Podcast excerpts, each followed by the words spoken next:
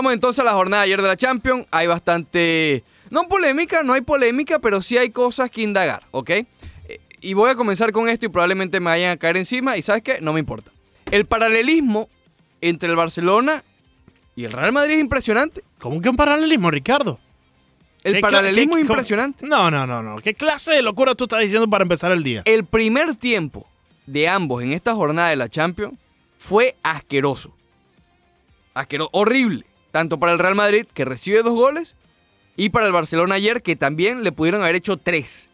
Y se salvó el segundo por una parada de aquellas que van a quedar en el, en el, en el video reel que se llama de toda la temporada de Ter Stegen. No, Ter Stegen un caballo. No, es un monstruo. Pero es que si no está esa mano salvadora de Ter Stegen para parar el segundo gol de Lautaro Martínez, que, es- que está mandado a correr, déjame decirte, con el Inter. Se vio muy bien Lautaro y frente a su coterráneo. Queda igual 2 a 0 en el primer tiempo. Y en el segundo tiempo, tanto el Madrid en su momento y obviamente el Barcelona ayer remontaron entre comillas. Lo que pasa es que uno empató a dos porque no tuvo esa magistral atrapada de Ter Stegen. No tiene ni siquiera a, a alguien que use un zapato de Ter Stegen. Entre los dos. Ya ustedes saben a quién me refiero. ¿Ok? ¿Estás hablando del socio? De los dos socios, puedo mencionarlos ahí. Entre los dos socios no llenan un zapato de Ter Stegen. No, eh, los socios estos de... El socio de- del problema estomacal y, No, pero y sí. el del trending topic. Pero, no... Bueno, Que por cierto, no llega para, para el próximo juego el del problema estomacal. no va tampoco. No, así, así eso seguirá. Debe estar el socio- dicen que son lluvias. que Lluvias. Son cataratas de... De aguas negras. Eh, sí, de los cerros, ¿sabes? Que cuando cae Sí, el claro. agua del cerro, pues viene son obviamente cataratas, manchada. son... Tú Catarata, sabes, no. imagínate, no se puede poner el uniforme o el, el short blanco, imagínate. ¿Qué pasa con el Sí, pantal- sí, sí. pa- pantaloncillo blanco? No, no, puede, puede ser una... eh, Una catástrofe. Una catástrofe. y un tema a, nivel internacional. Claro, claro. Y bastante desagradable Hasta para... en las esquinas más profundas de allá de Paque Luis la estuvieron hablando sobre Por eso. supuesto. Sí, sí. En las radios prenden para En saber qué pasó con el pantaloncillo de Courtois. Oh, imagínate. Muy bien. Eh, el Barcelona eh, luego remonta. Hay que darle mérito a Valverde y hay que dárselo porque lo tiene, a pesar de que empezó muy mal, digamos, el planteamiento y todas las miradas apuntaban a dos personajes, a Valverde y a Griezmann, que Griezmann termina sin encontrarse. Pero no es casualidad. eh, Mm, Pero el- fíjate que, que está... Me- disculpa que te interrumpa. Sí. Fíjate que estuvo Messi todo el juego. Y estuvo bien, no estuvo y, mal. y estuvo bien, pero yo creo que por ahí viene Su primer Ricardo. juego completo, Sí, y, y se vio bien, ¿no? Después Sí. de la lesión se vio que, que estaba ciertamente recuperado. Pero te menciono, lo de Griezmann tiene que ver algo con que está Messi en la cancha. Porque hay que recordar, si bien no ha encontrado su eh, forma completa este año, eh, Antoine Griezmann, Sí. pues se ha visto mejor en otros partidos, ¿no?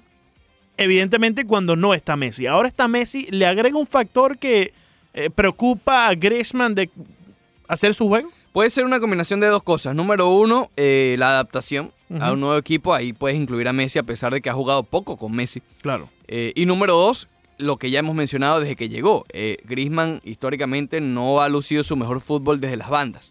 Y obviamente al estar Messi y Suárez, se Le pasa toca, le toca ir para allá. sí. Pero Valverde hizo la adaptación en el segundo tiempo, sobre todo con el cambio de Vidal. Se puede decir que Arturo Vidal fue uno de los salvadores de este equipo ayer. Sí, obviamente Suárez fue el que marcó, pero vamos Sí. poco a poco.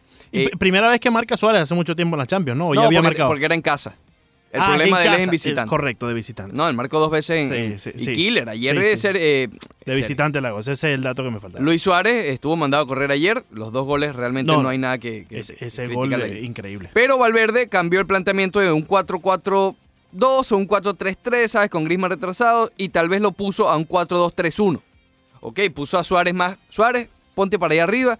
Puso más defensa con, con, con Vidal, sacó a Busquets y creo que allí acertó en esos cambios que termina eh, dándole ese, ese edge, esa pequeña ventaja al equipo del Barcelona que, insisto, el paralelismo que quiero hacer es de esta jornada de la Champions. ¿Por qué? Ambos jugaron un primer tiempo horrible y en el segundo fue mucho mejor. ¿Qué pasa? La única diferencia fue que el rival marcó uno o dos goles. Al Real Madrid le marcaron dos en la primera mitad y al Barcelona le, le- le marcaron uno por una salvada realmente milagrosa de Ter Stegen. Y hay también una pequeña diferencia, ¿ok?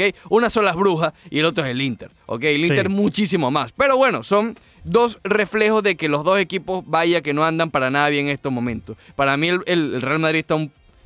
Es, es curioso porque en la liga están de líderes, pero en la Champions son un desastre. Todo lo contrario a lo que veníamos analizando en años anteriores, ¿no?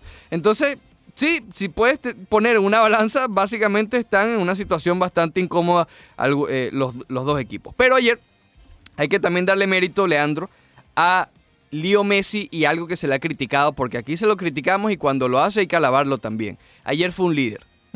Ayer fue un líder sí. tanto en el terreno como en el vestuario, como después. ¿Por qué? En el terreno generó bastante, ¿ok? Estuvo un buen juego, no fue el Messi eh, Dios con el No. 10 en el medio, pero tuvo Pe- un buen juego. Pero se vio un poco del Messi antiguo. Correcto. Porque llevó muchos balones de la mitad del campo hacia las postimerías de- del gol eh, solo.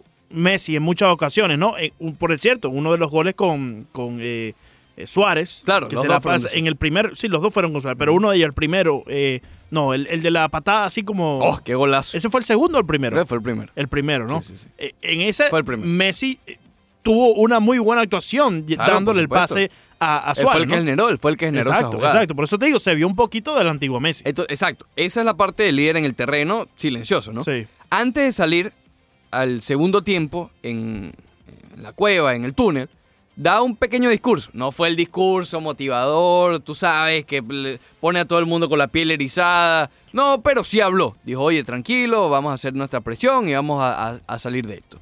Y después, sabemos que en el Barcelona, olvídate del juego en este momento, hay cierta tensión entre la directiva y los jugadores. Eso lo reflejó Piqué la semana pasada. Messi, que nunca habla, habló ayer en zona mixta. Algún reflejo y algún por qué tiene eso. ¿Ok? Él no, él no habla en España, no habla, y menos en zona mixta.